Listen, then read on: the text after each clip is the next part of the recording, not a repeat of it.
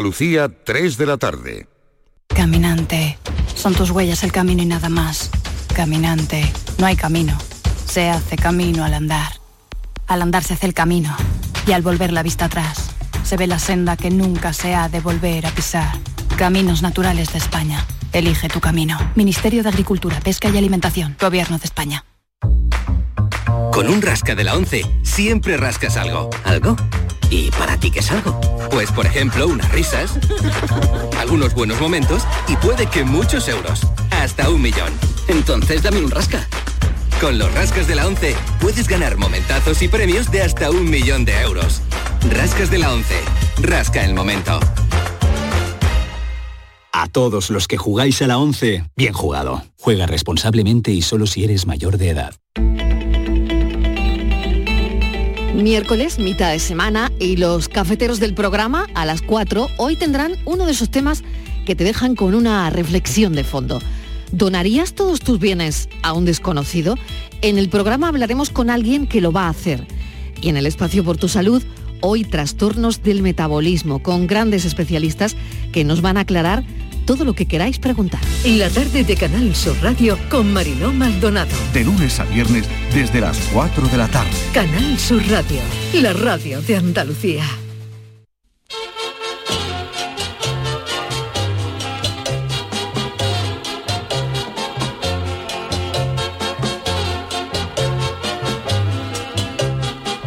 En Canal Sur Radio, el programa del Yoyo. No tengo perdón de Dios, no tengo perdón de Dios, no tengo perdón de Dios, y madre mía, cuando era tan solo un niño, mi madre me lo decía, cuando era tan solo un niño, mi madre me lo decía.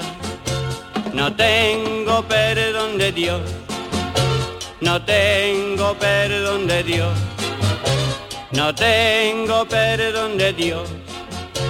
Perdóneme usted, madre mía. La eterna juventud siempre ha sido el anhelo del ser humano desde los albores de los tiempos, pero salvo Jordi Hurtado, Mick Jagger y dos o tres más, pocos conocen el secreto para llegar a tener dos años más que tu madre y conservarte como si durmieras todas las noches metido en manteca. Hay gente que intenta retrasar el envejecimiento haciendo vida saludable y comiendo menos que un piojo en la cabeza de Kiko Matamoros y manteniendo unas costumbres que no todo el mundo está dispuesto a soportar. Es cierto que el ejercicio mantiene la piel tersa, pero todo ejercicio en exceso es malo, porque por ejemplo los culturistas extremos como Arnold Schwarzenegger mantenían un tipo divino cuando entrenaban y tenía el tipito de Conan el bárbaro, pero con la edad se pierde masa muscular, pero la piel no se contrae, lo que lleva a que lo que antes era músculo ahora se te queda en pellejo para donarlo a Ubrique y tener asegurado dos años haciendo bolso y monedero. Pero hay personas que se resisten a tener más arrugas que la frente de un miope y se gastan lo que no tienen en ser eternamente jóvenes. Es el caso de un gacho llamado Brian Johnson, sí, como el cantante de los ACDC, pero es otro. Esta criatura es un millonario que se gasta 2 millones de euros al año en mantenerse eternamente joven, con lo que si su método funciona posiblemente llegue a centenario, pero en la más absoluta ruina. Este gacho tiene 45 años, pero dice que tiene el corazón de un hombre de 37, la piel de uno de 28 y el estado físico de uno de 18. Tiene desde hace tiempo a 30 médicos trabajando detrás suyo para recontrolar su rutina, que por eso puede ser que ahora sea- se tarde tanto en que tu médico de cabecera te dé cita porque están todos trabajando para este. Brian dice que su objetivo es que sus órganos principales como el cerebro, el hígado, los riñones, los dientes, la piel, el cabello, el pene y el recto funcionen como lo hacían en su adolescencia. Y para ello sigue una rutina que asombra.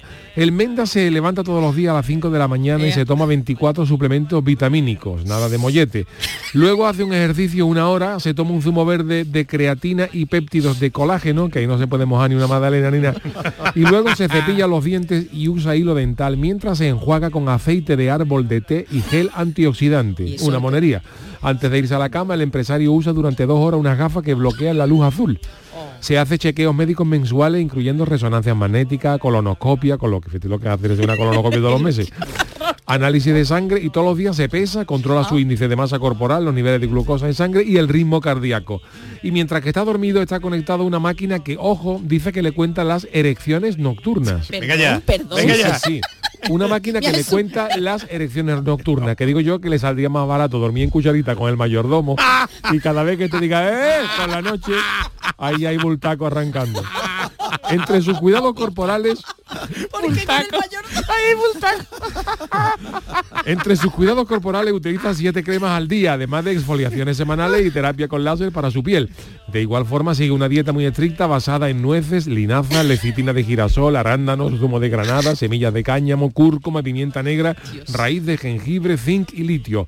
Pues mira, Brian, comiendo todo esto y levantándote a las 5 de la mañana, yo no sé si tú vas a beber mucho, pero se te va, se la vida te la de larga. Ay, mi velero, velero mío. Canal Sur Radio. Llévame contigo a la orilla del río. El programa del yoyo. Ladies and gentlemen, let the show begin. Muy buenas tardes, tengan todos ustedes bienvenidos al programa del Yuyo en esta maravillosa hora vespertina que es ideal. Una... No te equivocas. No, no, ya no me equivoco, es una maravillosa Ya hora. A las 3 de la tarde es una hora maravillosa para estar saliendo del trabajo, escuchándolo en el coche. Hombre. que habrá Cuidado al muchísima volante, gente, cuidado. al volante. Hombre, que me, me pasa que con este programa la gente se ríe Eso, y hay que tener cuidado. cuidado con los Cabezazo. con las volantazos. Pues nada, eh, aquí estamos Charo Pérez, buenas tardes, Buenas David. Hidalgo, Jesús Acevedo. Buenas pues nada, tardes. este Brian Johnson que quiere vivir eternamente y tiene Bien. una máquina que le, que le cuenta por la noche Las erecciones, las ¿no? erecciones Pero, eso- generales. pero vamos a ver, eso que te ponen los electrodos ahí en no el pene. Eso te iba a decir, porque eso, eso con ¿Dónde un reloj lo de pulsera no va, ¿no?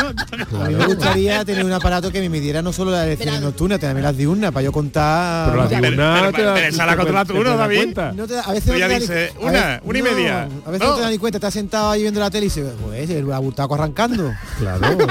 Ese mayordomo durmiendo en cucharita y hace. ¡Eh! Brian. Aquí estoy, aquí estoy yo.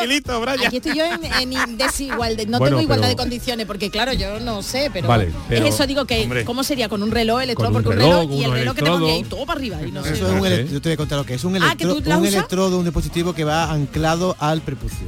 Ajá. Y cuando el prepucio es alcanzado por la zona de piel, Sí. es cuando hay una erección. Ah, Y sí, entonces salta la alarma. sí, sí, Salta el dispositivo y te, y te- y te hace... ¿Y cómo sería la alarma? Ah, yo no sé. ¿Eh? La alarma es...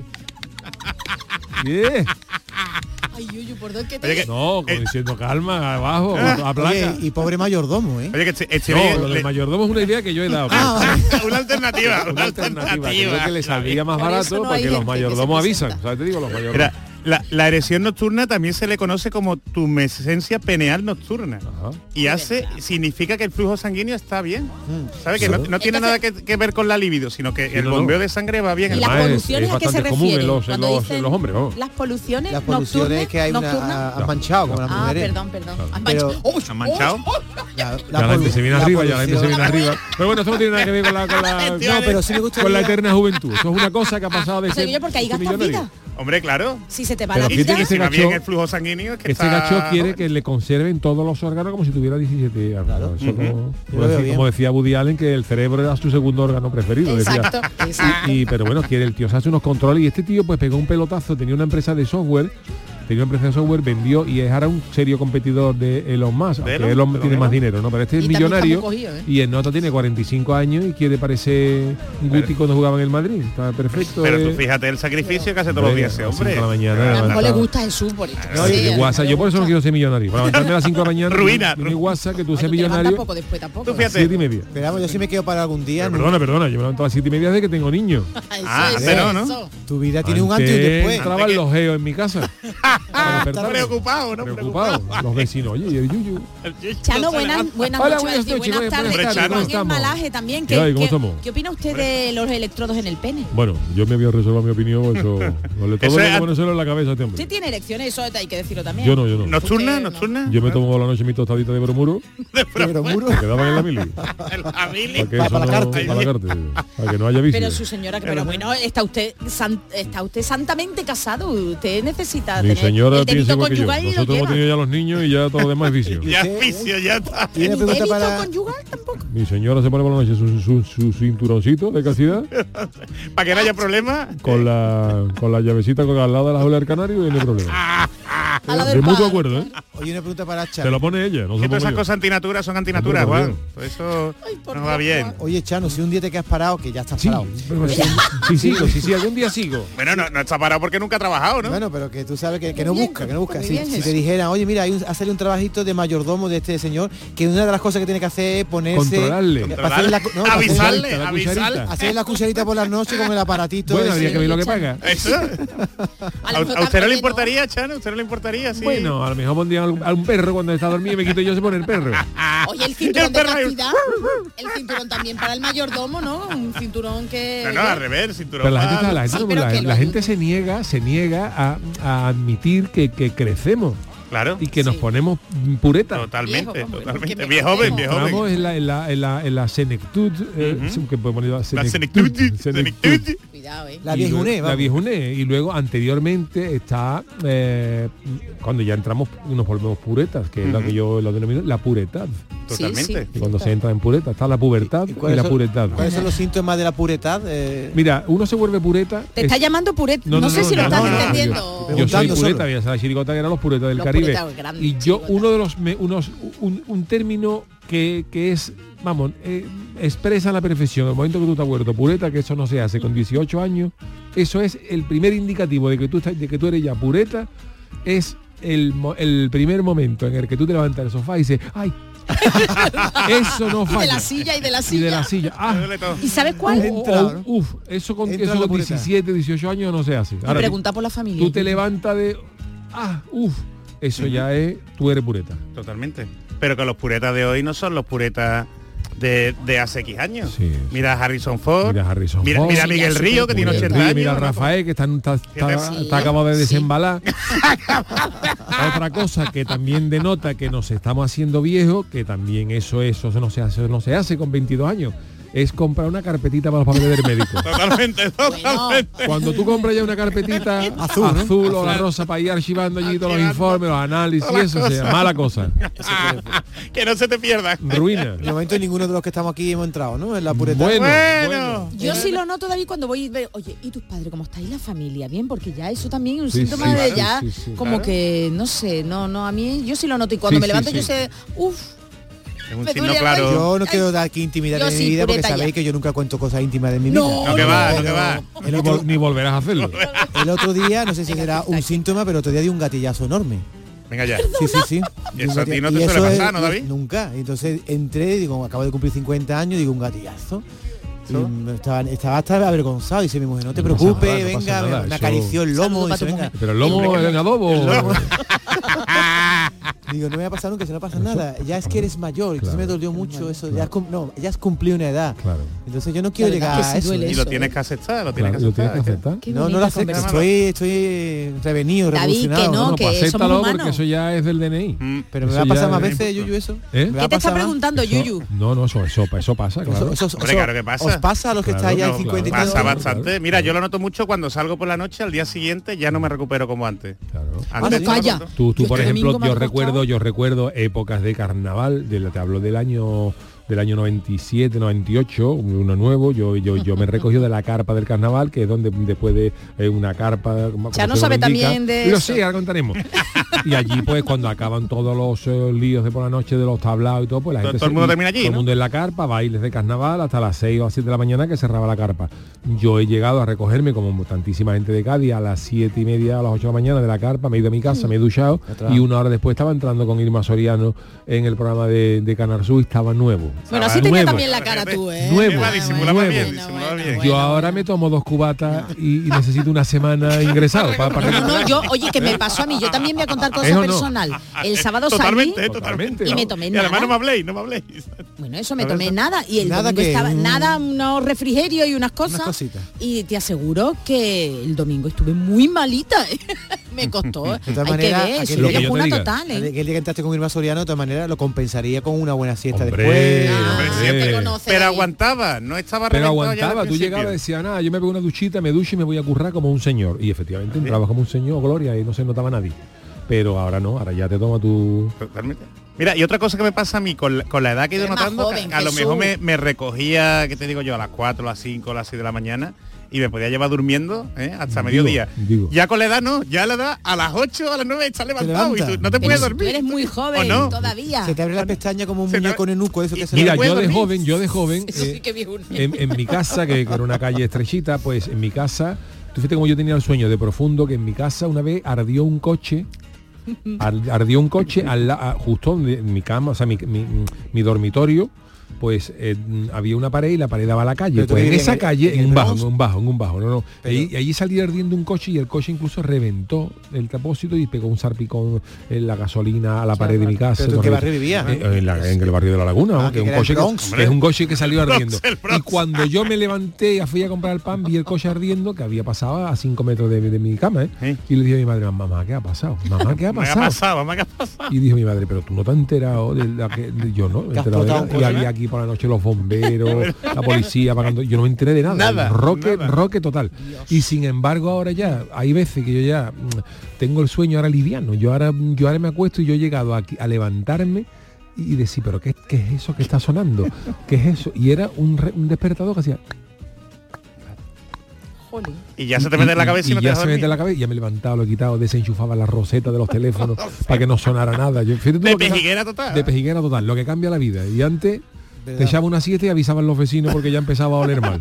Oye, es un ejemplo de, de también de, de senectud, la erección nocturna. De, es que yo esta mañana, esta noche A me ver, da mucho coraje porque eh, me tengo que levantar hacer pipí. Estaba boca abajo y notaba ahí la bultaco arranca y digo, voy De verdad, ahí- en serio, y, ¿eh? y da mucho coraje a las 3 y media de la mañana tener que levantarse, atravesar todo el pasillo de la casa, sentarte, porque yo me he sentado, como ya he contado otras veces, Claro, sentarte, claro, más limpio, más limpio. piensa, te viene a la cabeza cosas, y ahora Claro. métete en la cama y coge el sueño otra vez. Claro, a, mí, a mí una de las cosas que más, más coraje me da de, de levantarme por la noche es, por ejemplo, tú pones el despertador a las siete y media, ¿no?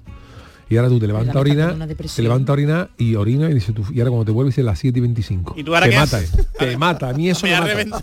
Me ha reventado. Dice tú, porque si queda una hora y media, dos horas, dice tú, uff, las 5, Qué bien, un ratito más. otro ratito más. No beba tanta agua. Pero no si ahora tanta ya, agua. como tú no miras y ahí con, los ojos así, ya dices tú, ¿qué hora es? A siete y media suena el despertador y dices, ah, me queda un ratito. Y ahora tú dices 7 y 23. Dices tú, Ah, A esto voy a acostar. qué barbaridad. Eso, eso me mata. Totalmente, totalmente. Os veo muy, muy activos de ¿Tú noche. no eres de ¿eh? miccionar por la noche, Charo? Yo de miccionar, hombre, miccionar. Depende de lo que humana, bebas, ¿no, Charo? Exactamente, ¿Tú pero intento, mucho? intento Yo soy de las que aguanta, porque La yo no me quiero levantar. gran película de Jeremy Irons y Robert De Niro. La micción. Los dos curas mirando en, la- en el Amazonas. La micción. Claro, creo que mi micción es mucho más, más, más favorable para mi cuerpo que la de Pienso que las mujeres tenéis menos problemas porque ustedes tenéis vejiga, pero no tenéis... Tú también tienes vejiga. Nosotros ¿no? tenemos una gaita. ¿Qué tenemos nosotros? Nosotros la tenemos, frase. Termina la frase. Ustedes tenéis vejiga, pero no tenéis pene. No, Entonces, pero, pero el- ellas entrenan más. ¿Cómo? Que ellas entrenan lo ¿Tú, entrenan entrenas el pipí? Sí. De verdad. Vamos a ver, Chano, Hombre, me pero, ayuda. pero, pero para Juan las, para Malaje, las- Y las por que favor. son madres más para- todavía, que para la que las entrenamos. mujeres, No soy para las madre. mujeres también Señor hay Malaje, entrenamiento. ayúdeme, que para esto las ya- mujeres hay entrenamiento del suelo pélvico, que nosotros eso no lo verdad, Es hacemos. súper importante, ¿eh? no solamente no ¿Tú tienes solamente no solamente por los embarazos porque a las mujeres hay mucha gente por ejemplo para madre. evitar las, las retenciones de orina etc. Exactamente. pues eh, hay entrenamiento de suelo pélvico y nosotros de suelo pélvico de a mí eso me suena a, gimnasia rítmica El mil pilates, que vosotros también lo podéis hacer, el suelo pélvico lo tenemos Sí, todo el mundo, sí. ¿eh? Y, y hay El grandes es de profesionales del Claro. suelo pélvico aquí, ¿eh? En Andalucía y en Cádiz. ¿eh? ¿Los hombres tenemos suelo pélvico? sí Hombre, ¿Verdad, claro. David? yo, yo lo puse de parqué porque no me gustaba el que tenía y me dijo oye me dijo el médico tú tienes el suelo pélvico regular digo pues ya pero ya, ya me Yo lo lo voy a poner y me lo puso un parqué perfecto Además se limpia de categoría, ¿eh? Sí, qué buena qué buena banda sonora La misión. Oh, de Señor- Don Ennio Morricone Señor Malaje, por favor, ayúdeme porque es que me está, en serio que, estoy, que soy pregonera, señor Malaje, yo no puedo Se esto. En, en mitad de la Así en, Amazonas. en la- en la- en el cielo como en la tierra. Qué bonito. La hombre. música es mejor que la película. Señor Malaje, no Bueno, está haciendo tú, tú la has visto hace poco, ¿Qué me ha David? dicho. Y ha envejecido mal, ¿no?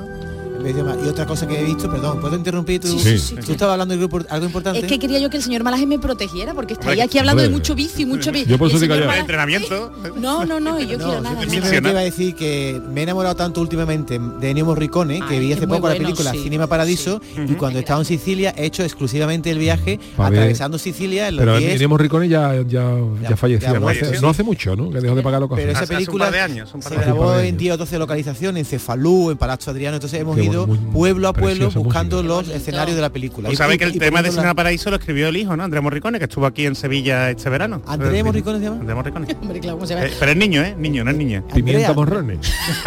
Oye, que me dicen por aquí que vienen en el coche y Sí. vienen riéndose con nosotros, Eso, que eso, cuidado, muy por favor, Bueno, cuidado. Mejor que venga Cuidado. misionándose, ¿sabes? Oye, Pues eso cuando llegue a casa. Y eso y una erección conduciendo, eso también es peligroso, Yo ¿eh? que sé, pues yo no me ha pero pasado. David, tú más que David, más que te pasa. Exactamente, David, pero Yuyu, tu, tu discurso de hoy ha sido sobre la A ti te coge. Freud, No, no ha sido sobre la te coge Freud y, y, Y hace y una hace otro trabajo de fin de curso. Bueno, tú sabes lo que dijo ayer ¿Sabes lo que dijo José Merced de mí? ¿Qué ¿Te lo he dijo José? Merced? Estuvo aquí José Merced y yo le regalé un cuadro mío a Lama, un chico. otro Así tema. estamos, así estamos. Un chico que está en la tertulia, que es de. Guinea, entonces le regalé el cuadro y cuando vino José Merced digo, José, ¿quieres hacer un análisis del cuadro? Digo, enséñale el cuadro. Y sin decirle de quién era, digo, ¿ese cuadro qué te dice? Dice, ese cuadro, uff, tiene mucha pasión, ahí hay una mente, digo, va a decir Claro. perturbada. Que para quien no lo sepa, que donde había Hidalgo se ha vuelto artista en estos últimos meses. Sí. Y le pregunto- si veis un Hidalgo por ahí, oye, que ya mío. tiene un valor, ¿eh? Y le digo a José Merced, José, ¿qué edad crees tú que tiene eh, el que ha pintado el cuadro? Fíjate que tengo 50 tacos. Y dice, muy chico. Muy chica. O sea que mi mente es chica, entonces yo Pero es me- que No, no, la, que la está interpretación de los cuadros eh, la interpretación de los cuadros es un poco ojana porque esto que voy a contar fue una cosa real hubo un artista que, que hizo un experimento que era un artista que pintaba cuadros abstractos y toda esta historia ¿no? y entonces está, él estaba harto de los críticos que decían que porque si este cuadro es no sé cuál, cuál. y un día cogió un mono cogió un mono un mono de verdad. mono de verdad, y le dio un, Un pin- macaco. le dio un pincel y le dio al mono ¿Qué ponte quiere ahí a- ponte a decirle, pintar". Yuyu, a David? Con la cola. el, piso- el mono empezó a pintar cuadros y cuando acabó el cuadro él lo El presentó mono se engoriló. él lo presentó como un cuadro suyo, entonces lo llevó allí. Esta es la última creación, mi último cuadro. Y ahora a ver los críticos que digan los críticos, hombre, pues el cuadro tiene una profundidad, una- la sintonía del ser humano con, con la metamorfosis del, del- del ente homínido. Y cuando acabó, todo esto es precioso, ¿no? Y cuando ya acabó, dice, ¿sabéis una cosa? Sí, dime, dime. dime. O esto lo ha pintado un mono. ¿Qué ¿Está diciendo? Que sí, que sí, que esto lo ha pintado un mono. Y entonces él enseñó el vídeo del cuadro El pintando un mono, mono y dejó a todos los críticos. Se lo comieron con, con banana. Claro. Una buena lección, sí, sí. Tengo que, porque este programa es- por ahora es interactivo, a las 3 y Por 22. ahora, por ahora. Ah, ¿estamos en 3 y directo? 22, Yo pensaba que estaba grabado. A las 3 y 22 de la Live, tarde. total. Y atención, he dicho que cuidado los que Sí. nos vayan escuchando en el coche con ese volantazo. Si se ríen, que a lo mejor no se ríen, no les hacemos ni pizca de gracia. Pero nos dice, nos dice Dede Kratos, dice, programa del Yuyu entrenando en el gym para bajar kilos con vosotros es menos malo, ¿eh? Hombre, Y que claro. cuidadín, cuidado Además también, pasa ¿eh? una cosa que cuando te ríes los abdominales se fortalecen Claro, y claro. necesitas Y el hacer suelo dos, pélvico dos también series se menos. Y el riego sanguíneo también. Bueno, Pensaba que señores. hablar de la- las erecciones en el gym, eso otro día. Otro ¿La día. qué? ¿Las erecciones? Sí, que también puede haber una erección en el gimnasio, porque estaba uno allí. Señor Malaje, por Pero- favor, pare usted este hombre ya. eso- Señor Malaje, por favor. pero. Yo pensaba que en el gym no había levantamiento de pesas. Más De candelabro, de. Señores, que hoy tenemos el Venga, miércoles supercargado, que tenemos Chanálisis de Jesús Acevedo, así que vamos ya con la friki noticias. Friki Noticias. La primera para Doña Charo. Venga, pues vamos porque está bien hoy la friki noticia. Si la NASA los tiene escondidos, aquí tiene dos extraterrestres míos. Ay, Ennio Morricone, pero y John el- Williams. John John Williams, Williams. Ahí va, ahí va este volando en la La bicicleta familia con desodorante, desodorante, la familia hacía desodorante y salió músico. Habrá gente que nos esté escuchando que diga, ¿qué es eso, Williams? Y es que explique- Williams, ¿eh? exacto, pero era antiguillo ya. Sí, existe. no existe, creo, Más Williams. esa antiguo era el, el FA. Uy, el Ah, fa, los fa. limones del Caribe. Pero qué bueno anuncio. El FA en barra y el tulipán negro. Tulipán negro, fíjate. Yo un día además que leí tulipán y me lo junté en una barra de pan para ¿Y cómo desayuno. estaba eso? Oh, con saborcito a limón. Le Además, dije, le dije a Carmela, Carmela, que rara, que rara la mantequilla, ¿no? Si, ah, Car- Chano, si te has untado el desodorante. que digo yo que decir, me voy a poner el desodorante en barra, que mal suena eso. Bueno, venga, voy Qué bien olía la De la tostada. NASA. Si la NASA De lo la tiene NASA. escondido, aquí tiene dos extraterrestres. Venga, pues el Congreso de México se suma al Capitolio, ¿os acordáis? En julio, que en esas confirmaciones de vida extraterrestre, ciertos militares estuvieron en el Capitolio hablando de la existencia de ovnis y de, bueno, de vida extraterrestre. Bueno, pues eso al menos, desde el Congreso de México, han intentado demostrar a través del ufólogo Jaime Maussan, que ha enseñado, mírenlo en la prensa, dos cuerpecitos Dos cuerpos, David, no dos ni dos cuerpecitos de seres no humanos, es que David y yo estábamos hablando antes, de seres no humanos en la Cámara de Diputados mexicanos. Mexicana se ve dos cajas, se ve una caja, la otra no, y se ve un cuerpecito chiquinino, chiquinino. Como un bebé, ¿no? extraterrestre, sí. Como un bebé, O que serán eso, ¿no? chiquititos, a lo mejor no tienen la talla que os creéis, a lo mejor pensamos que los extraterrestres miden dos metros y lo que miden son centímetros, yo qué sé. Esto es como una una primera audiencia pública en una ruta porque lo que pretende este señor es la legislación de los fenómenos aéreos anómalos no identificados, lo que todo el mundo conoce como ovnis, pero en México. El ufólogo y comunicador presumió que los dos cuerpos mostrados tenían, atención, a ese móvil, Mi mujer, mi mujer, mi mujer que apaga la radio. Por lo que hemos dicho. Juan, por favor, hombre, silencialo. No le pegue usted, Apaga la radio, Antonio. La hemos ofendido a tu señora, ¿no? Sí. Ta- También tú has contado una intimidad ahí de... Sí, de- ha dicho que escuche el podcast mañana, mañana editado. a lo mejor no le ha gustado que cuente lo del cinturón de castidad. Puede ser. Hombre, las cosas no se cuentan. No se preocupe, Juan.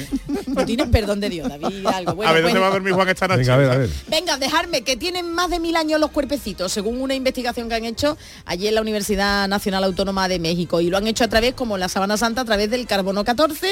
Mm. Y que, oye, que esto ha determinado que se mantuvieron los cuerpecitos sepultados por un milenio dentro de una diatomea, que es ¿Eso un qué tipo es? de alga Una alga. que no permite el crecimiento de bacterias ni de hongo, por eso no han crecido los chavales esto. Eso- eso- Lo que ¿Está momificado como un alga o preservación. cómo va Está esto, Charo? momificado, es O sea, alga. es un extraterrestre que cayó hace tiempo. Claro. Momia, momia. Y las algas, unas ¿Se la han momias, comido?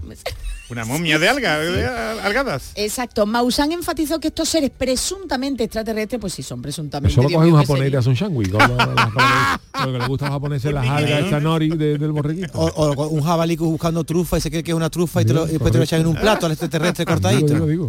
De verdad, qué asco. Bueno, pues Maussan, este ufólogo, enfatizó que estos seres presuntamente extrate- extraterrestres no se tratan de cuerpos recuperados en naves, ¿eh? que cayeron a la Tierra, no, sino que estaban sepultados, es decir, que ya estaban en la Tierra, no se sabe eh, el por qué, y que tampoco se trata de momias, sino de cuerpos íntegros, completos, Que están enteritos. nada manipulados, sí, claro, nada manipulados. Para Maussan existe la evidencia entonces suficiente para demostrar la vida extraterrestre. Oye, que se ha llevado las dos cajas con los dos cuerpos al Congreso, como si aquí en el Congreso de los Diputados se tiene cualquier... Bueno, Hombre, ¿eh? Pero tú lo estás contando como tú si no pones te- extraterrestres eso en el Congreso y eh, alguno, alguno ni se nota. ¿eh? Pero en nuestro No voy a Congreso- dar nombre. En nuestro Congreso no hay tanto espacio No, en el, en por el eso- Por eso hemiciclo. caben mejor. ¿sabes? Pero claro, tú estás contando la noticia como si de, de antemano ya no te la creyeras. Eh, sí, se Yo- ha notado, ¿verdad? Se ha está diciendo notado. con mucha Sí. desgana. Es que yo los cuerpecitos no me los creo. Claro, Tú- pero, pero pueden ser pigmeos, ¿no?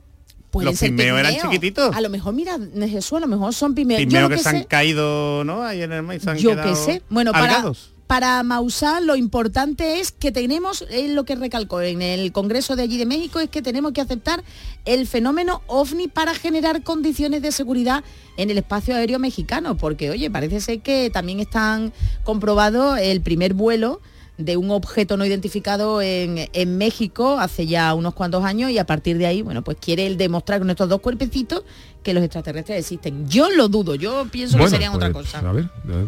¿Eh? Pues nada. en fin, esta es Yo no creo la, más lo de los pigmeos. la tuya, David, a ver la noticia. Después dice tú, Chano, lo de Freud. ¿Por qué los guionistas me ponen a mí siempre? No lo eh, sé, David, no lo sabemos, no te lo sabemos. buscan, te Fíjate buscan. la David. noticia que me han puesto. Así se alivia un calentón cuando vas en un avión. Os animo. Brown, ¿eh? La cabeza que tiene allí con el peinado ese que se hacía. Debe estar el peluquero en busca y captura. ¿Este cómo se llama? Este es James Brown. James Brown. Ah, James Brown. Además, a, James a Brown. este lo enterraron y lo desenterraron varias veces, ¿no? Con el follón que tuvo con la herencia. Como a sí, Felipe el Hermoso, que lo llevó a la Isabel la, en la Juana la Loca por toda España. Igual. De tumba en tumba, ¿sí? Yo es que no sé, yo Además, de- este tenía tela de peligro. Este cuenta un documental que le sacó una vez una discusión con un músico, le sacó una pistola. Sí, sí, ¿o qué? se- ¡Oh! Era, era James follonero, Brown, ¿no? oh. James Brown. Es que antes- Pero le llevaba el apellido, ¿no? Marrón, ¿no? Brown, James Marrón. ¿no? Marronaco. De los que se metían. James Marrón. Yo solo- llamarse James Big Brown. Brown Marrón. yo es que de antes de Solís Perales no conozco a nadie. de- pues. todo lo Pero, anterior pero José Perales. No se mete en marrones, hombre. No, Get pero Up, como... se llama la canción esta, Get Up. Get up. Get up. Bueno, Get up. os cuento y os animo a todos los oyentes que nos estén escuchando a pinchar, lo ponéis rápidamente en un vídeo, pareja hace el amor en un avión. Por ejemplo, que os va a salir esta noticia que voy a comentar. Una pareja que volaba a bordo de un avión de EasyJet, lo digo por si montáis en uno, que veáis si hay rastro de esto, ¡Ay! ¿eh? Que volaba desde Luton, que está en Inglaterra, hasta Ibiza. Iba cargado de Fíjate, gente con fíjate. mucha marcha, ya sabía que van los Ya, británicos a. Ibiza, Ah, y ya. fueron sorprendidos, bueno, el, el azafato estaba dando golpecitos en la puerta de la- del aseo del, baño, del avión porque no abrían. Y Ah, venga, no era por ruido, no era por ruido a lo mejor. yo pienso que sí, había ahí un Una- ritmo una mezcla de todo, ¿no? y no se sabía qué pasaba y saber si iba a haber alguien que está haciendo al- daño a otro, puede no, Claro. se escuchan unos Claro, golpes y no claro, saben claro, los golpes son.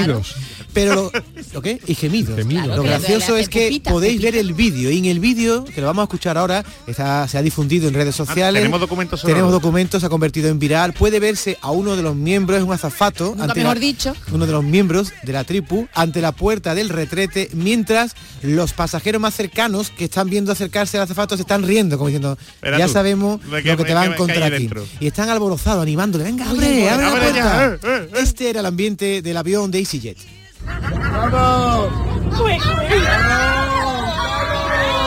Vamos, vamos. ¿sabes? Está pues, dale. y en ese momento abre la puerta. No está quedando. Ya no se puede, no puede uno ni viajar, Juan. Como se volaban en Iberia 3.000 euros el viaje. Pagando Como su un billete. señor, fumando esto, y esto todo. es lo que trae los billetes baratos, Juan. Fumando y todo en el avión. fumando, fumando en el avión. Te voy a pedir, Juan, que Juan Almanaje, que te tape los oídos porque Sí. lo que viene ahora no te va a gustar ni a ti ni a tu señora, porque lo que se ve a continuación en el vídeo, cuando ese azafato abre la puerta, se ve a una pareja, los dos de pie, ella mirando a la pared, Cucharita, ¿eh?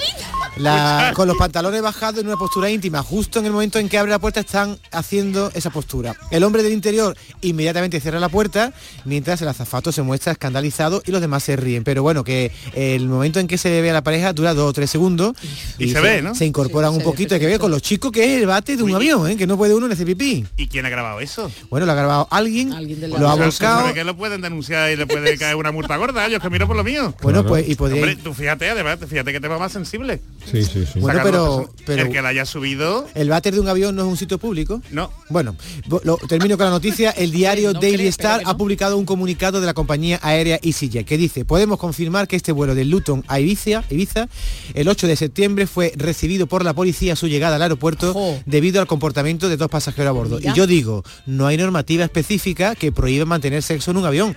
Lo que sí podría, no Jesús, suponer es una falta administrativa, a lo mejor Bueno, por que exhibicionismo, pero vamos, si lo hace Pero con si una puerta cerrada... si ellos se han encerrado y hay otro el problema del que ha abierto la puerta. ¿Eh? Eso, eso. Claro, no, ¿No? y del que ha grabado, fíjate, yo le veo un problema al que ha grabado. Es que ¿eh? se abre la puerta y en vez del amor está haciendo caca, también eso es un delito. Hombre, Claro. pero es que está en privado. Depende claro. de la de la regla. Hombre, podría ser un delito. Bueno, Podría. señor Malaje, analizaremos. que, que le toca a Queda usted una la tercera, suya. ¿no? Sí, sí, rápido. Este es mi titular. A mí no me conquista la testosterona, prefiero amar al hierro y no a las personas. Qué malaje tiene. Bueno, como buen cristiano y católico hay noticias que me sacan de mis casillas como esta que voy a contaros. Ya adelanto que para mí el matrimonio es algo sagrado, Bueno. pero parece que no para todo el mundo. Es el caso de una, de una señora, una gachí, diría yo. Eso no está bonito Se ahí, llama ese tono. Erika Labrie, que tiene nombre de, de queso.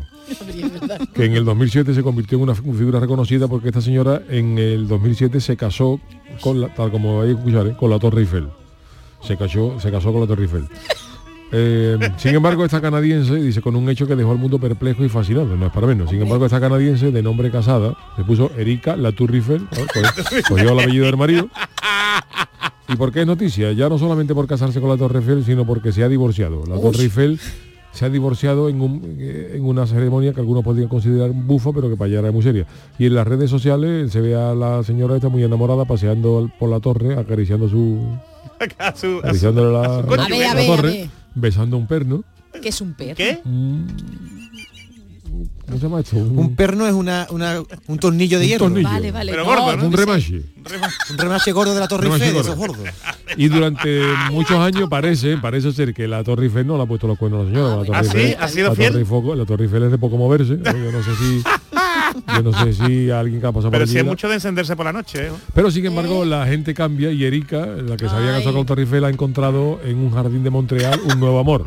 Se ha enamorado de una valla pintada de rojo, que esta noticia es verdad, ¿eh? que le parece deliciosa y que le tiene robado el corazón. Delicioso.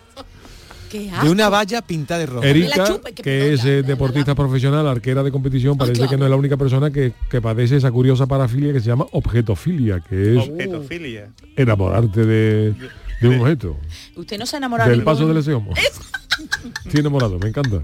Pero es simplemente amor platónico, que me gusta. Usted no lo, usted Pero no vamos, besa qué, qué mal gusto dejar a Torre Eiffel por una valla.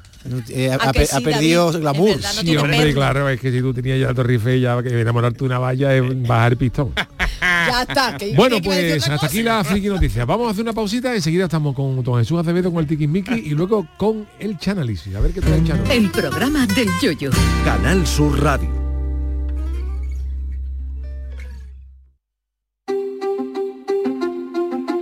Hay infinitos motivos para venir a Andalucía. Pero hay uno que siempre hace volver. Tomás y Pablo y Susana y Rocío. Porque ellos, ellas, todos y todas las profesionales que cada día dan lo mejor con una sonrisa, son la luz de Andalucía. Vienen por Andalucía. Por ti, vuelven. Consejería de Turismo, Cultura y Deporte. Junta de Andalucía. Canal Sur Radio, la radio de Andalucía.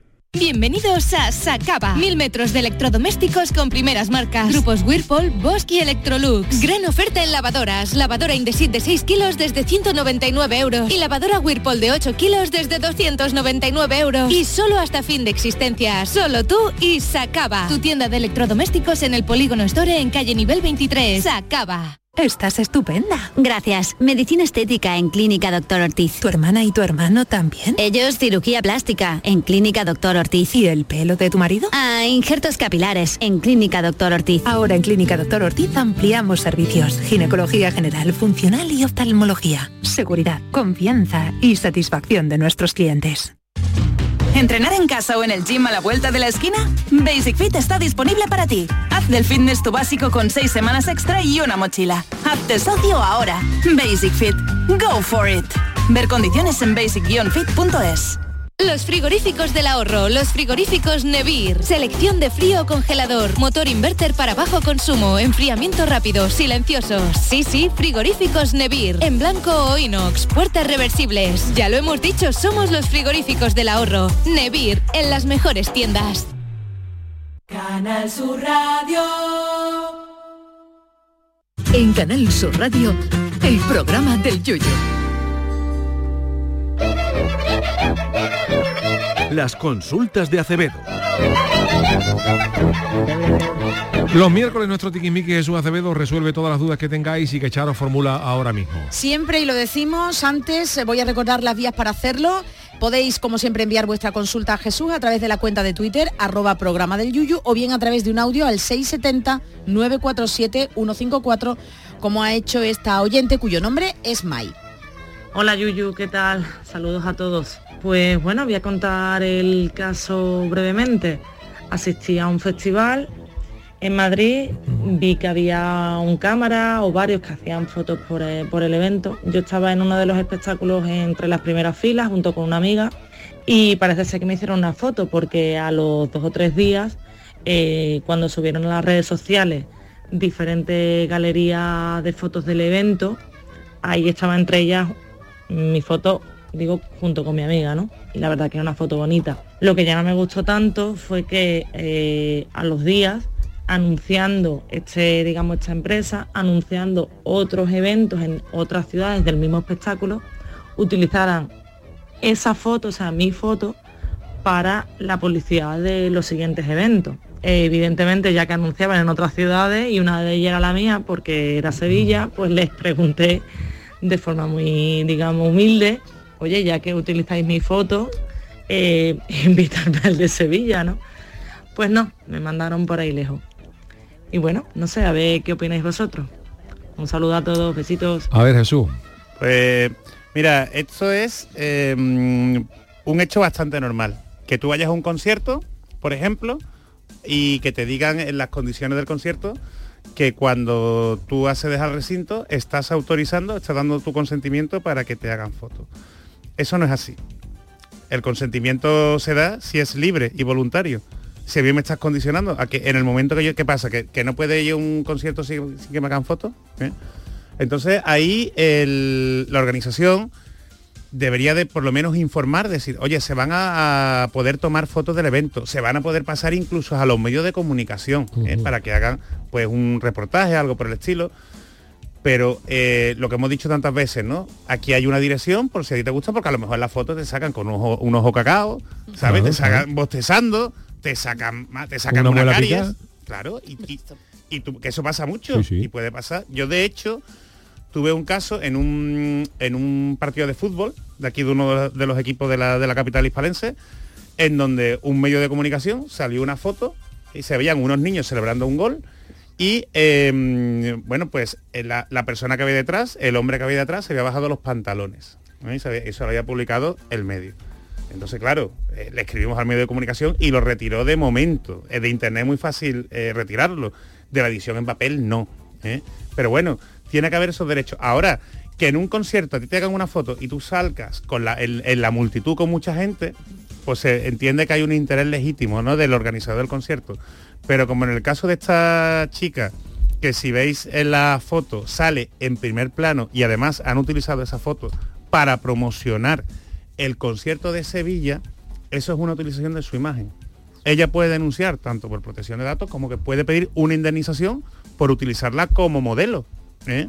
Entonces, eh, ojo, que yo tampoco estoy incitando aquí a que se denuncie a los organizadores, pero por ejemplo, Sí. eh, una buena práctica sería, lo, bueno, como, como dice ella, ¿no?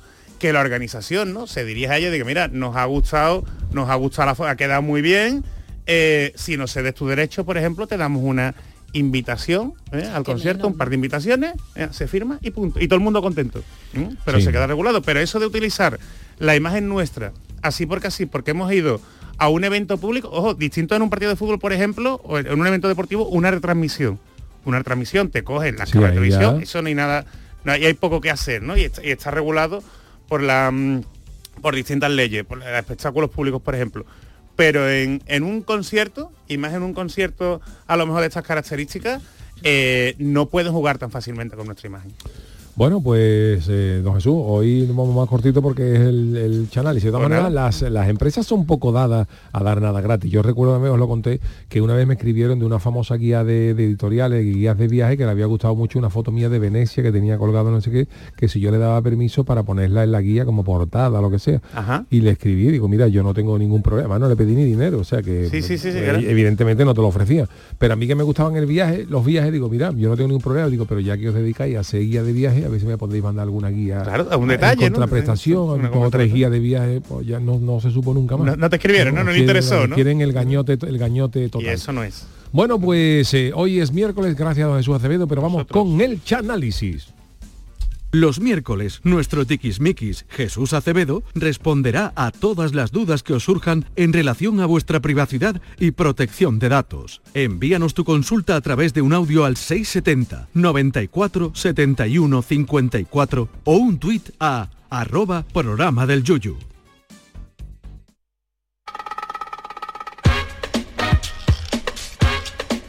El Chanálisis. Una semana más, heme aquí para anunciar lo que el Chano va a realizar en unos minutos. La crítica más surrealista de la radiodifusión española. Cual pregonera, os adelanto que el caletero ha decidido profundizar en la historia de España a través de un caballero castellano del siglo XI, representado por el gaditano Charlton Heston. Yuyistas todos, pongámonos de pie para escuchar el chanálisis de la épica El Cid. Ha ha ha.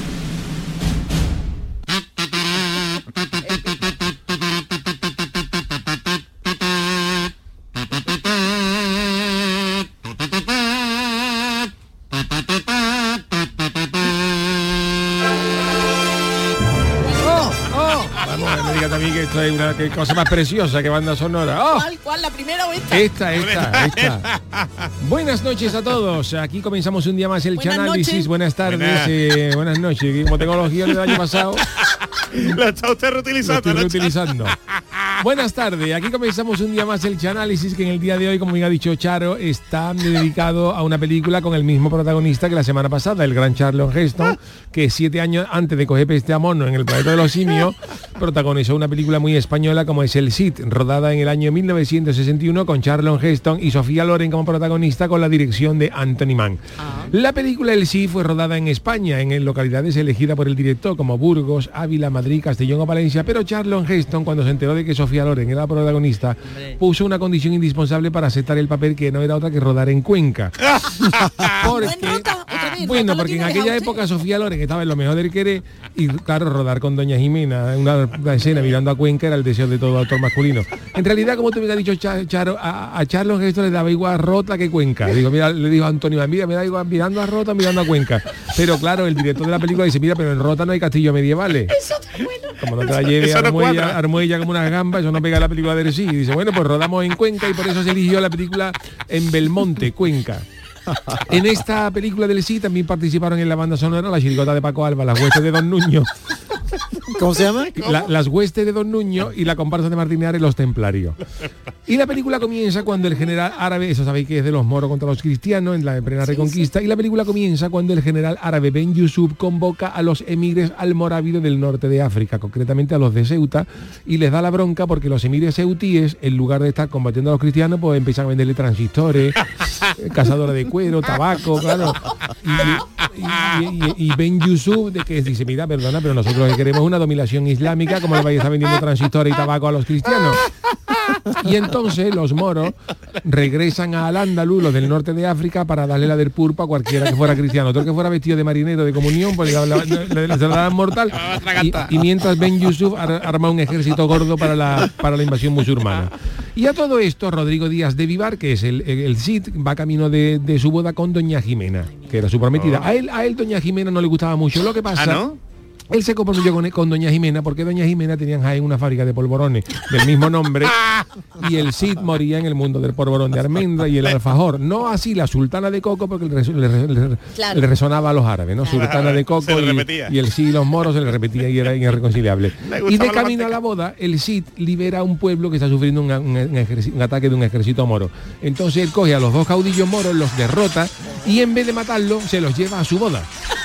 A vivar y lo pone allí a ese pinchito moruno, a, lo- a lo- a los dos que había capturado. barbacoa. ¿Qué, vamos- ¿Qué nos vas a hacer? Nada, a, a ese pinchito. Y entonces, después de la boda, los libera y le dice bajo juramento, dice, mira, los voy a liberar, pero hacerme el favor de no atacar más al rey Fernando de Castilla.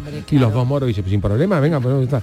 Y este gesto, que es de buen chaval, esto es un gesto de buen chaval, de buena persona, el Cid es acusado por el conde Ordóñez y el conde Gormaz. El conde Gormaz era el padre de doña Jimena y futuro suegro del Cid. Anda. Y el sí dijo, "Oye, todavía, no, todavía, no- todavía no me he casado, ya está el suegro dando el coñazo y me va a denunciar por traidor el suegro. Y entonces llega el padre del Cid, que ya por aquel entonces el padre de Cid era novio de Isabel II de Inglaterra.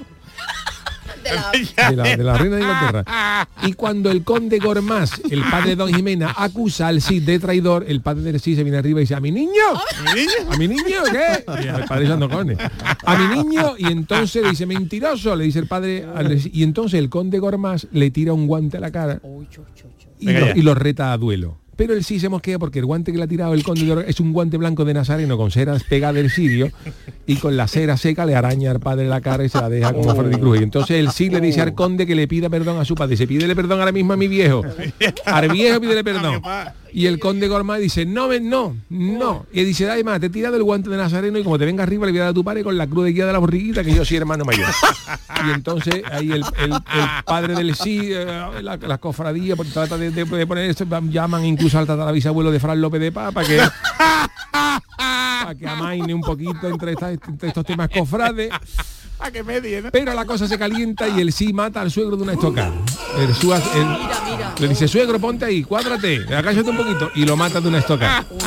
Y doña Jimena observa la muerte de su padre a manos del prometido. disgusto. Y entonces ya le dice al sí, si tú quieres por borones, por octubre lo ponen en Carrefour, Rodrigo. Que conmigo no te casas. Contigo no. Y entonces, aprovechando esta muerte, aprovechando esta muerte, porque allí se muere uno y se quería poner otro rápidamente, el rey Ramiro de Aragón reclama la ciudad de Calahorra, fíjate lo que pide este hombre. Un saludo para Que Calahorra. nombre que podía haber pedido a Castilla, todo venido, yo qué sé, y él pide Calahorra, que el hombre se levantó. Y entonces él pide un combate. Y el Cid, que es pelota, dice, un, un combate, pues yo le voy a representar a usted, majestad. Yo voy a ser el, el- el representante en este combate del suegro. Entonces, se- él se presenta de voluntario y entonces el Cid derrota al oponente de Aragón, que era Rodi Aragón, el payaso. Rodi Aragón, que después de aquello dejó, de- dejó el ejército y se metió a payaso. Y le fue bien, le fue bien. Y entonces ya convertido en campeón del rey, campeón, en campeón del rey, el rey, el rey se pone vacilón y el rey Ramiro, cuñado del comandante Lara, lo manda al Andaluz a cobrarle tributo a los moros. Lo pone a trabajar en Hacienda. Y entonces ese es el origen de los, de lo- del odio que le tenían los moros al sí, no porque fuera gran guerrillero, sino porque le subía el IRPF, le adelantaba el IVA y, y los moros ya rebelaban contra, contra el sí. a- Y entonces el Cid acepta trabajar en Hacienda del rey Ramiro, pero dice, escúchame una cosa, ¿eh? Rey Ramiro, majestad, pues, yo voy a Hacienda, dice, pero de 8 a 3. Tampoco te cuele. De 8 a 3, mi, mi horita para desayunar y eso. Tranquilito. Tranquilito, y los tributos, y el rey le dice, vale. Y entonces, y le dice al monarca, dice, mira, pero mientras yo estoy fuera, cuídame a doña Jimena, que los polvorones están caros, y yo estoy intentando que, que- que- que se que vuelva conmigo, ¿no? Y entonces eh, le pide al rey que cuidar de doña Jimena será en compensación por haber matado al padre de doña Jimena, que, que él sí se arrepiente. Pero entonces doña Jimena, Sofía Loren, no puede ver al Cid desde que desde que Le- le tiene coraje, ¿eh? Claro, desde que este le dejó cobrando la pensión de orfandad, no, no, no lo puede ver. Y le promete al conde Ordóñez, que era uno que iba con el sí de, de Hacienda, que repartía las declaraciones, los impresos del IVA y eso a los moros, le dice, mira, como tú ves la expedición es así, tú, si tú matas al Cid, fíjate, si tú matas a Rodrigo, yo me caso contigo. Fíjate cómo sabe de revelar doña Jimena. Doña Jimena, el porbolón que tenía era peligroso. Y Ordóñez, el ¿eh? conde Ordóñez, que tenía más peligro que un león que va a sacarse sangre, porque el león va en ayuna. Hombre, un león, el peor león que te puede encontrar es el que va por la mañana temprano a sacarse sangre. Y dice, ¿por qué? Porque no ha comido, no ha desayunado. No sé cómo te lo encuentres, se saca sangre al día siguiente. Meterle la aguja a ese, león. Y entonces el león, con la ayuda de un caudillo moro valenciano, le tiende una emboscada al Cid. Pero otro modo, otro moro de Zaragoza sale en ayuda del Cid y lo salva. Y entonces el Cid descubre, fíjate cómo está esto, esto Farcon cree Harry Potter al lado de esto. Entonces el Cid descubre la traición del conde Ordóñez, pero Rodrigo Díaz de Vivar, que era más bueno que la perra la hacía amarra, que si ese animal era bueno en libertad, fíjate amarra. Perdona al conde Ordóñez que lo ha traicionado, ¿eh? Y dice, y después pero dice, y nos vamos a volver a Valencia, pero antes vamos a cobrar a los moros el cuarto trimestre del IVA y el resumen anual y vuelve a casa a casarse con doña Jimena, pero el matrimonio no se consuma. Ah, ¿Qué ha pasado? Porque cuando el Cid la lleva al balcón y le dice que mire a Cuenca, doña Jimena, mira qué bonito, mira a Cuenca, ella dice, no, Rodrigo, hoy me duele la cabeza y el matrimonio no se consuma. A todo esto, el rey Fernando la espicha y sus dos hijos, Sancho y Alfonso, pelean por la sucesión. Alfonso quiere León y Asturias y Sancho quiere Castilla, que es el filial del Real Madrid. y su otra hija, doña Urraca, fíjate bien el nombre, lo que le tocó a la chavala le tocó Zamora, le dieron Zamora. Pero Alonso mata a su, eh, quiere meter en el talego a su hermano Sancho para quedarse con Castilla porque Alonso lo que quiere ser es presidente del Real Madrid en un futuro. Y entonces mete a su hermano en Ertalego. Y el Cid había, el Cid se ve una encrucijada porque él había, él había previsto defender a los dos hijos del rey por igual. Y dice, ¿ahora, ahora qué ¿Ahora qué hago? ¿Y ahora qué hago? Entonces él va y saca de la cárcel al que era presidente de Castilla y lo lleva a Zamora para pedirle a Doña Urraca que le entregue al, al otro. Y le dice, pero mm, el- Doña Urraca se cree que él sí es un vendedor de seguro y no le abre la puerta. Y entonces, mientras tanto, el caudillo moro del principio, Ben Youssef, este de que está el que sí, habló el con que los de llega- Ceuta, habló con los de Ceuta, llega a Valencia en el AVE desde Madrid. y llega revelado contra los cristianos por lo que le han cobrado en la cafetería del AVE. Es que, es que es para estar revelado, Por ¿eh? un, por un descafeinado de sobre y una palmera de huevo le han cobrado a Ben Yusuf 300 talentos de oro y se toque las casas de los cristianos y mata al rey Sancho para que parezca que han sido los cristianos. Y entonces Al- Al- Alfonso se convierte en único rey, pero el Cid le hace jurar sobre la Biblia que tú no tenido nada que ver con el asesinato de tu hermano, ¿no? Y dice, no, no, pero no me toque los cojones, como decía Marta y 13, y ahora por si eso y por duda de mí te voy a desterrar. Y entonces destierra, destierra al, al Cid. Y hay doña Jimena que todavía ama al Cid, dice, mira, pues si han desterrado a Rodrigo, a mí me da pena del chaval, yo me voy con él. Yo me voy con él. Pero el Cid le dice que ahora no, porque ya estamos a final de noviembre y yo ya he comprado por varones. Ah, ya no me sirve de nada. Ya no me sirve de nada, me ha tirado el ticket. Tirar ticket. No, lo puedo volver. Claro, no lo puedo volver. he comprado unos porborones durante la conquista de Estepa y ahora qué hago yo con ellos. Ahora, ahora qué hago yo con la caja. Pues si ya quiere porborones gratis para, para la Navidad que viene. Te puede, quedar, te puede quedar con tus porborones. Y él sí le dice a doña Jimena, y por cierto, ¿tú, tú no sabes también hacer los, también los dulces y los porborones? Dice ella, sí, se podría dejar en un convento para que ayude a las monjas, pues no se puede hablar. Y allí deja el sí a doña Jimena desmorecía. Y años más tarde, el rey manda a llamar al sí, porque en aquella época cuando lo desterró todavía no había WhatsApp, pero ya se Ah, inventó. Ya, ya, entonces le pone un WhatsApp, ¿no? sí, vente para acá. Y le dice, mira, el caudillo moro me ha retado a combatir en la batalla de Sagrajas en Badajoz. Y el sí le dice a Alfonso, yo no iría a pelearme con los moros a Sagraja porque yo iría mejor a con que Sagraja está en Badajoz. Dice, yo iría mejor a con que está Valencia. Y dice el rey, ¿por qué? Dice, porque en Valencia, en- dice el sí, Valencia en pocos años va a tener un equipo en la Champions va a jugar mm, competición importante y el Badajoz, con todo los respeto, no va a pasar de segunda división en toda su historia. Pero el rey no le hace caso al sí. Y él insiste en Badajoz diciendo que no, es que la afición del Valencia es muy exigente y con dos partidos que pierden en Mestalla me van a estar pitando. Entonces el sí se mosquea y va a ver al monasterio a Doña Jimena, donde se entera que él ha sido padre de melliza. Anda, Ha tenido anda. dos, Elvira y Sol. Eso fue cuando lo- la puso a mirar Cuenca. Claro, ¿no? entonces Vale, el vale. Cid no puso a Doña Jimena mirando para Cuenca, pero alguna miradita de soslayo a la ciudad tuvo que haber, porque si no, como de lo contrario, los curas o los niños son los curas del, con- del convento, o el sí tiene dos cuernos para salir la chirigota de Yuyu de los últimos a enterarse. Y entonces, contento por ser padre, el sí se viene arriba y va a conquistar Valencia. Va a conquistar Valencia para hacer a las dos niñas socias de Valencia. Pero en la otra batalla, en la que le había dicho el, el sí, no vaya, a la de Sagraja Sagraja. esta, allí el, re- el rey Alfonso es, deslota- es derrotado por los moros. Claro, entonces se están peleando. Porque los moros no querían, no querían Castellón. Los moros lo querían era mucho dinero para fichar a Cristiano Ronaldo siglos después. Y ya- Ahí teniendo y ya, y ya tenían que ir ahorrando. Pero el rey Alfonso, cabreado por esta derrota, ordena secuestrar a doña Jimena y a las dos niñas y el sí se tiene que volver a Burgos cuando ya solo tenía por delante a dos hinchas del Valencia en la taquilla para sacarse la mono. Y le da coraje volverse. Ordoña las libera y, y entonces zanja su enemistad con el sí y este sabiendo que el pueblo de Valencia pasa hambre, el sí es bueno y dice, el pueblo de Valencia pasa hambre, pues yo voy a llamar a Artelepisa y entran 400 motos en Valencia. Llevo pizza, no, Ah, la gente de. Valencia. "Ole, Este sí". ay, tu carne, ole, gata". y los quieren nombrar rey de Valencia, pero Hombre, que menos, que menos. pero, Ro- pero el sí, que es muy bueno, le envía la corona al rey Alfonso. Y a todo esto, el rey moro Ben Yusuf, con su gran ejército, llega a las puertas de Valencia y tortura al conde Ordóñez. Le pone los cinco primeros partidos del Cádiz de la temporada pasada. Y, y para matarlo del disgusto, el conde ya suplica clemencia y lo matan. Y entonces ya solo queda Valencia para conquistarlo. Y se inicia una gran batalla, pero el Cid es herido por una flecha Ay, en el mira. pecho y, Uh, y los malo. moros han visto que ha caído herido. El caudillo cristiano ha caído herido. Y entonces el moro al mutamid, que es amigo del sí, cuando ve al sí con la flecha, dice, tú no te pides, preocupes, Rodrigo, dice que yo voy a llamar ahora mismo a Salud Responde Responde. para que te quiten la flecha. Pero claro, tú sabes cómo, A tú sabes cómo funcionan esas cosas. Y a las dos semanas todavía no le habían cogido el teléfono.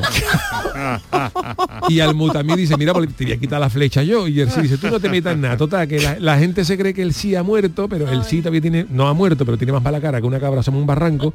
Se asoma al barcón y le dice a la gente de Valencia, estoy regular, pero mañana voy a cabalgar con ustedes. La gente, "Ah, la verdad". pero claro, al sí, el sí, una cosa es lo que uno dice, pero al, al sí se le hace larga la siesta la, la espicha, deja de pagar los recibos del ocaso y esa misma noche, antes de que vayamos a poner la esquela en el diario de Valencia, viene el rey y dice al Cid, perdóname porque yo me porto muy malamente contigo. Y ahí el Cid dice, te perdono, pero ahí el rey, entre- el sí entrega la cuchara y se reúne con Chanquete. Y a la mañana siguiente, sus compañeros, ya con el sí, el sí amarran a, al- el sí muerto, el, rey- el rey, ya. lo amarran a, a- a Rodrigo Díaz de Vivar, lo- ya fiambre total. Mezcla de campo frío y el pozo, lo, lo amarran muerto al caballo. Y cuando los moros que habían visto la esquela del sí en el diario de Valencia, lo ven cabalgando, creen que el sí ha resucitado y huyen todos los moros, menos tres que eran inspectores del ocaso. Rodrigo, no seas vivo, le decían, que tú estás vivo, sigue pagando los recibos. Rodrigo, no, no seas vivo, sigue pagando los recibos, era el grito. Y entonces, claro, en- a mitad de estas escenas de pánico de los moros, cagados de miedo, el, el Ben Yusuf cae del caballo y el caballo del sí le pasa por encima y lo manda por tabaco favor. definitivamente. Y la película acaba con una misa del rey Alfonso en el tanatorio de Valencia, diciendo que bueno era, y a las coronas que buena era, eh, Doña Jimena no te olvida, eh, Doña Jimena, no te olvides. eh, la fábrica del patriarca a su mejor cliente, de la ciudad de Rute a Rodrigo Díaz de Vivar, todas las casas de Borborones, los trabajadores del almendro no te olvidan, todo, todo lo de Borborones, de la de Borborones que comía así. Le gustaba, ¿eh? Y con todo eso lleno de corona, de- del turrón, el lobo, en fin, una, todo, todo. en el tanatorio que parecía que un concierto de Navidad, termina esta superproducción de Hollywood que recaudó 26 millones de dólares solo en el, en el fin de semana de su estreno. Película que yo vi en el cine Imperial de Cádiz, que estaba al lado del Garaje América. Oh, qué tiempo aquello. Qué maravilla. Bravo, muy Qué maravilla. ¿Cuántas una cosas del película cine, larga, ¿eh? Una película larga y enrevesada y enrevesada. Para resumirla usted y Para explicarla. resumirla, y que me perdone si alguien se ha ido en Pero algún... no me ha explicado Charlton Heston porque era de Cádiz. Todavía no me quedo yo con la duda. Bueno, eso en otra película. Charlon Heston es, eh, aunque ya estamos medio hora de frente, tenía un hermano de Cádiz que se llamaba ¿Qué carajos? Entonces, ¿qué carajos es Heston? Era Charlon, Char- Charlon Heston y otro que no sé qué carajos es Heston. Entonces, Dicho usted bajito. lo he dicho bajito para no se entere nadie. Pues el hermano no es muy famoso. El ¿eh? hermano es muy famoso en Cádiz. Bueno, tiene muchos hermanos. De hecho, en Cádiz es más famoso el hermano que Charlton. Pero te- Tú preguntas en Cádiz por Charlon Heston no lo conoce nadie. Pero pregunta por qué Heston, que todo el mundo lo conoce. pero tenía más hermanos, tenía Préstame, Préstame Préstame esto. esto. quítame Heston, todo, todo eso, son hermanos de Charlotte. Otro que otro que acabó con Matías Praque, pero es Heston que es. Eso, eso otra del límite. Ese es el límite. Estaba ahí. Pero Heston que es, que lo presentó. En fin, varios hermanos de, del campeador. Verdad, es de verdad. Yo lo que trabajaba Doña Jimena en Polvorón y no lo sabía. Sí, Eso ha tiene sido la fábrica, Jaén tiene la fábrica. Son datos nuevos que aporta a la historia. ¿eh? De hecho, doña Jimena se quiso fichar de director al que hablamos ya el ministro indio se llama Daremendra. Para llevarlo allí a la fábrica para ponerlo de, de esto se, se llama, se llama de nombre Polvorón, por, Polvorón de Almendra. Bueno, pues hasta aquí el análisis de hoy. Gracias, Charo Pérez, y el programa de yo también. Gracias, don David Algo, Jesús Acevedo, la parte técnica de Manolo Fernández y la producción. Estamos- lo estamos esperando. Cualquier día de esto viene. Gra- Gracias. Mañana a las 3 de la tarde vuelve el programa del Yuyu. Yo me quedo un ratito ahora en el café con Mariló. Hasta mañana.